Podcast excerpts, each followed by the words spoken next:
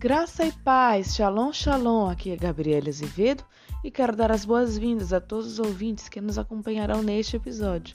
A pastora Marivalda Azevedo nos trará a reflexão de hoje, que tem como título Noivo Jesus está voltando para buscar a sua noiva, a igreja. Glória a Deus! Que notícia maravilhosa! Toda noiva aguarda com alegria o dia do casamento. Ouça atentamente o que Deus tem para falar. Acompanhe conosco.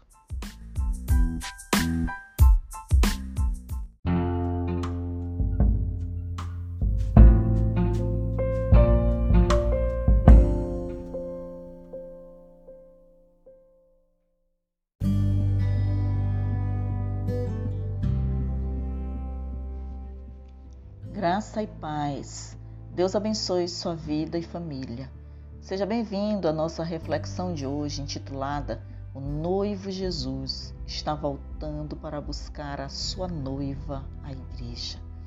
Que por meio dela, Deus ministre ao seu coração e você receba a revelação do seu espírito de que a noiva, igreja do Cordeiro, que é Jesus Cristo, será arrebatada desta terra para o casamento, celebração das bodas do Cordeiro.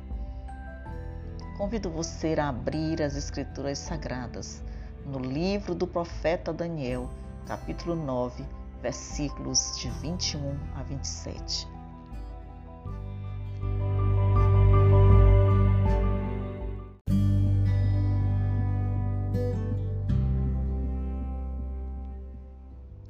Está escrito: Gabriel, a quem eu tinha visto na minha visão ao princípio, veio voando rapidamente e tocou-me a hora do sacrifício da tarde. Ele me instruiu e falou comigo, dizendo: Daniel, agora saí para fazer-te entender o sentido dos planos de Deus. No instante que você começou a orar, foi dada uma ordem, e eu vim para dizer a você o que é essa ordem, porque és muito amado Deus tem um amor muito especial por você. Escute e procure entender a visão que você teve. O Senhor determinou 70 semanas de juízo sobre Jerusalém e sobre o teu povo, para cessar a transgressão e acabar com o pecado. Toda a culpa de todo o povo será apagada. Então o reino da justiça eterna começará e o lugar santíssimo será ungido para cumprir a visão e a profecia. Agora ouça bem: vão passar sete semanas e mais sessenta e duas semanas a partir do dia em que foi assinado o decreto para a reconstrução de Jerusalém, até a chegada do ungido. O povo judeu vai passar por maus momentos, mas Jerusalém vai ser reconstruída, junto com seus muros e suas ruas. No fim desse período das 62 semanas, o ungido será morto mas não para si mesmo. E o povo do príncipe que há de vir destruirá a cidade e o santuário, e o seu fim será com uma inundação, e até o fim haverá guerra. São determinadas as assolações, e ele firmará aliança com muitos por uma semana, e na metade da semana fará cessar o sacrifício e ofertas, e sobre a asa das abominações virá o assolador. Vai desrespeitar horrivelmente o templo de Deus isso até a consumação, na hora exata em que Deus planejou, e o que está determinado será derramado sobre o assolador. Vamos entender. O anjo falou ao profeta Daniel sobre 70 semanas. Então vejamos o que significa semana. Uma semana, biblicamente, representa sete anos, uma unidade numérica de sete anos. Então, 70 semanas significa 70 vezes 7, que é igual a 490 anos. O versículo 24 que lemos diz assim: 70 semanas estão determinadas sobre o teu povo e sobre a tua santa cidade. O que isso significa? Que esses acontecimentos sucederão ao povo de Israel, mais especificamente na cidade santa que é Jerusalém. Propósito de Deus é fazer cessar a transgressão, dar fim aos pecados, trazer a justiça eterna. E tudo isso acontecerá para a salvação do povo de Israel. No fim, reinará a justiça eterna e o Senhor Jesus reinará. Em Romanos 11, 26 diz: Então Israel será salvo, conforme está escrito: De Sião sairá o libertador, e ele afastará os judeus de toda a iniquidade. Durante o período de tribulação, muitos judeus serão mortos, mas um remanescente será salvo. Jesus, ele fez expiação pelo pecado, pagou o preço que era devido com a sua morte e ressurreição com o propósito de trazer salvação. Os judeus, entretanto, não reconheceram Jesus como Deus e até hoje esperam o Messias, salvo aqueles que têm se convertido. Só que o Messias já veio, que é Jesus Cristo. Só ele poderá trazer um tempo de justiça. A profecia de Daniel diz que um governo de justiça eterna terá início após as 70 semanas. No milênio, isso acontecerá. Esse reino de justiça será o reino do Senhor Jesus Cristo, o qual cessará toda transgressão. Os versículos 25 e 26a que nós lemos, diz assim: Sabe e entende, desde a saída da ordem para restaurar e para edificar Jerusalém, até o Messias, o príncipe haverá sete semanas e setenta e duas semanas. As ruas e o muro se reedificarão, mas em tempos angustiosos, e depois das sessenta e duas semanas será tirado o Messias. O que esse texto está dizendo? Que haverá sete semanas iniciais e mais sessenta e duas semanas. Sete semanas mais sessenta e duas semanas somam sessenta e nove semanas. Quando iniciou a primeira semana? O texto nos diz com a ordem para restaurar e para edificar Jerusalém. Neemias recebeu essa incumbência do rei Artaxerxes. Isso está escrito no livro de Neemias, capítulo 2, versículos de 1 a 8. E quando concluiu a 69 semana? No exato dia em que Jesus se apresentou oficialmente como rei em Jerusalém. Nesse dia, terminaram as 69 semanas, isto é, 483 anos da profecia. Esse acontecimento está descrito no Evangelho de Lucas, capítulo 19, versículos 37 a 39. Logo após isso, ele foi crucificado. Nessa conta faltaria um sete, ou uma semana de anos, denominada a última semana de Daniel. 69 semanas foram concluídas na semana da crucificação de Jesus. Vamos prosseguir no raciocínio. Se são 70 semanas e foram concluídas 69 na crucificação de Jesus, ficou faltando o quê? Uma semana apenas. Essa é a razão por que os discípulos falavam como se estivesse prestes a acontecer o apóstolo Paulo, quando falou do arrebatamento da igreja, se incluiu quando disse: Nós, os que estivermos vivos. Por esse motivo, que todos afirmavam isso, pois estava faltando apenas a última semana. Mas o que aconteceu para estarmos todo esse tempo aguardando? A resposta é: iniciou-se o período da dispensação da graça. Ao final das 69 semanas, ocorreu o que é chamado pela escatologia de hiato profético. O intervalo de tempo foi aberto na profecia. Um novo quadro histórico foi inserido em tempo diferente e indeterminado. O que o Senhor Deus fez? Começou a dispensação da igreja, ou a era da igreja, ou o tempo dos gentios, como queiram chamar. O mistério não revelado aos profetas, pois todos achavam que a salvação era apenas para os judeus. Começou o período da igreja, que se estende até os nossos dias. Por isso, algumas pessoas, quando ouvem falar que o arrebatamento está prestes a acontecer, dizem: Isso eu ouço desde que era criança. E desde a época do meu avô se ouvia isso. A igreja primitiva já esperava e já dizia isso. Os discípulos diziam E hoje continuamos dizendo que a qualquer momento o Senhor Jesus virá nos buscar, virá buscar a sua igreja. Amado ouvinte, o tempo pertence a Deus e só Ele sabe quando findará a dispensação da graça, a era da igreja. Entretanto, é importante que você entenda que está faltando só uma semana das 70 semanas profetizadas por Daniel. E assim que se encerrar o período da dispensação da graça, essa semana pendente iniciará. Lembre-se de que falamos que cada semana corresponde a um período de sete anos.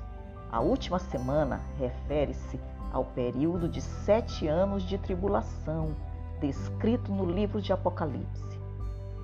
O arrebatamento da igreja está atrelado ao início da última semana de Daniel, ou seja, ao início dos sete anos de tribulação, o Senhor Jesus nos advertiu que precisamos ficar alertas quanto aos sinais para sabermos quando estará próximo de acontecer o arrebatamento da igreja. Amado ouvinte, todas as profecias concernentes à primeira vinda de Jesus Cristo, o Messias, se cumpriram integralmente. E da mesma forma, todas as profecias concernentes ao livro de Apocalipse, onde constam referências ao arrebatamento da igreja, ao período de tribulação e segunda vinda do Senhor Jesus Cristo, se cumprirão também integralmente. Depois da morte e ressurreição de Jesus, as profecias continuaram se cumprindo. Jerusalém foi invadida pelos romanos e a cidade e o templo foram destruídos conforme estava profetizado em Daniel, capítulo 9, versículos 26, parte B, que diz: E o povo do príncipe que há de vir destruirá a cidade e o santuário, e o seu fim será como uma inundação, e até o fim haverá guerra. Estão determinadas as assolações. O povo do príncipe, com letra minúscula, que há de vir, é povo ligado ao anticristo, o império romano o exército romano cumpriu essa profecia. Esse mesmo capítulo de Daniel, o versículo 9, versículo 27, a parte A, faz referência ao anticristo quando diz: E ele firmará aliança com muitos por uma semana. O acordo de paz do anticristo com Israel e seus inimigos por um período de sete anos. Quando isso acontecer, começa a marcar literalmente a sétima semana que está pendente e quando vai acontecer isso? Os últimos sete anos, quando vão acontecer? Somente quando terminar o tempo da dispensação da graça, da era da igreja, quando se cumprir o tempo dos gentios. Em outras palavras, quando a igreja for tirada, a igreja será tirada da terra no arrebatamento. O arrebatamento significa que o noivo Jesus Cristo virá buscar a sua noiva, que é a igreja. Quando isso acontecer, então imediatamente começa o período de tribulação de sete anos. Quando começar, não tem mais como esticar. O que quero dizer a você hoje, amado ouvinte, é que Deus está sendo misericordioso neste tempo que estamos vivendo, denominado de era da igreja tempo dos gentios, o tempo da dispensação da graça. Deus está prolongando esse período e está fazendo isso para salvar o máximo de pessoas possíveis. Mas esse período findará em breve.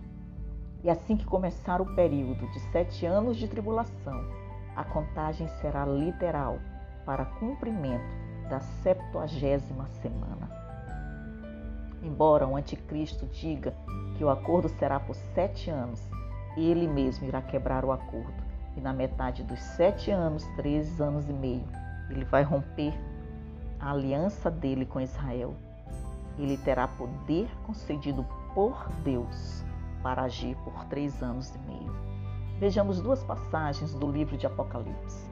Uma no capítulo 11, versículos 1 e 2, que diz: E foi-me dada uma cana semelhante a uma vara e chegou o anjo e disse: Levanta-te e mede o templo de Deus e o altar, e os que nele adoram, e deixa o átrio que está fora do templo, e não meças, porque foi dado às nações, e pisarão a cidade santa por quarenta e dois meses, que são três anos e meio. A outra leitura de Apocalipse é no capítulo 13, versículos de 4 a 6, que diz: E adoraram o dragão que deu à besta o seu poder, e adoraram a besta, dizendo: Quem é semelhante à besta? Quem poderá batalhar contra ela? E foi-lhe dada uma boca para proferir grandes coisas e blasfêmias, e deu-se-lhe poder para agir por quarenta e dois meses. São exatos três anos e meio. Amado ouvinte, como disse, o Senhor Jesus nos adverte a observarmos os sinais que precedem esses acontecimentos.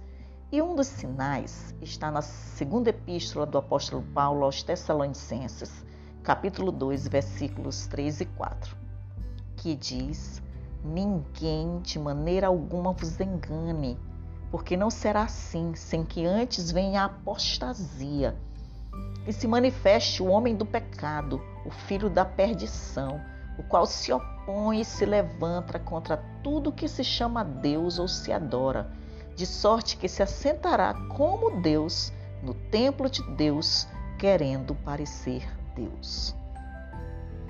Nessa passagem, o anticristo é chamado de homem do pecado, filho da perdição, o iníquo, e diz que ele se opõe e se levanta contra tudo que se refere a Deus.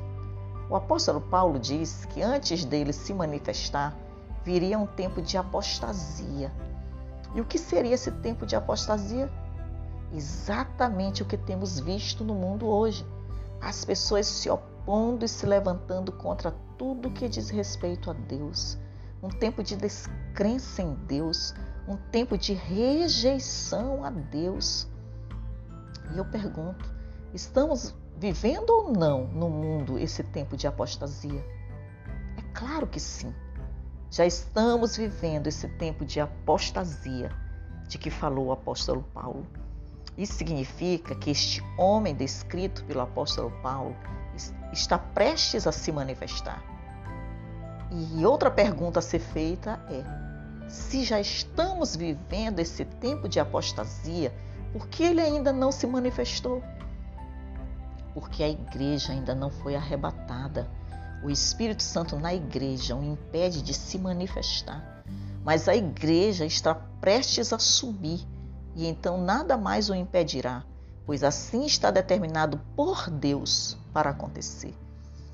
Ele aguarda a ordem do Cordeiro de Deus, Jesus Cristo, capítulo 6 do livro de Apocalipse, para se manifestar ao mundo. Amado ouvinte, hoje é o tempo de buscar a Deus. Está escrito no livro do profeta Isaías, capítulo 55, versículo 6.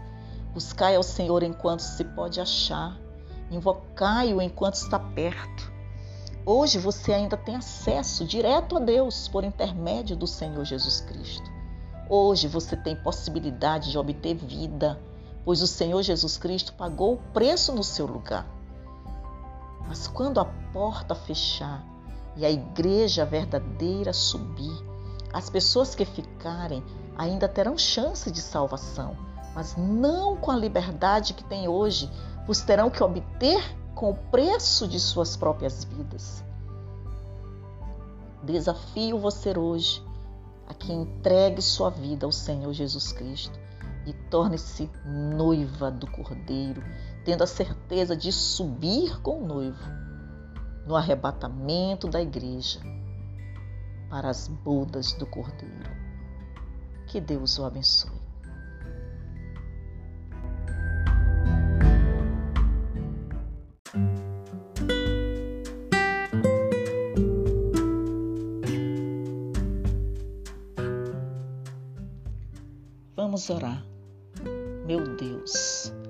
Sei que todas as profecias concernentes à primeira vinda do Senhor Jesus Cristo se cumpriram.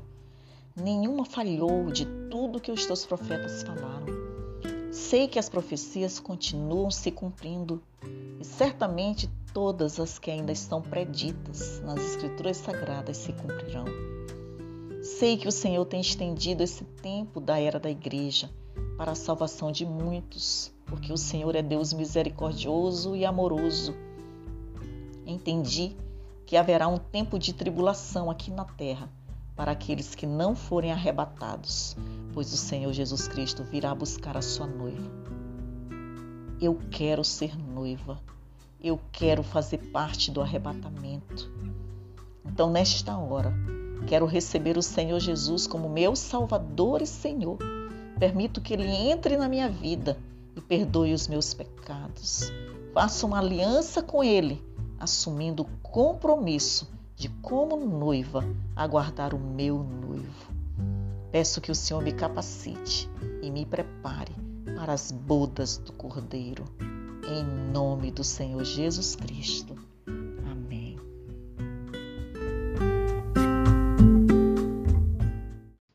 Estamos encerrando o nosso podcast de hoje e queremos agradecer a pastora Marivalda por compartilhar conosco essa palavra abençoada. O noivo Jesus está vindo nos buscar. Glória a Deus. Que essa palavra ministre fé e esperança no coração de cada ouvinte e o capacite a se preparar para o arrebatamento da igreja. A quem queremos agradecer também por nos acompanhar neste canal. Lembramos que toda semana temos reflexões ou testemunhos abençoados acerca do Verbo da vida, Jesus Cristo. Então fique ligado para os próximos episódios. E não esqueça de compartilhar este podcast com seus amigos e familiares. Deus quer usá-lo para salvar vidas. Caso não esteja ainda inscrito, você pode se inscrever no nosso canal Alimentos de Vida. Para falar conosco, vocês podem acessar o nosso site www.ibave6.webnode.com ou o nosso Instagram, ibavslz. Desde já agradecemos o contato. Deus abençoe sua vida. Até a próxima, se Deus quiser.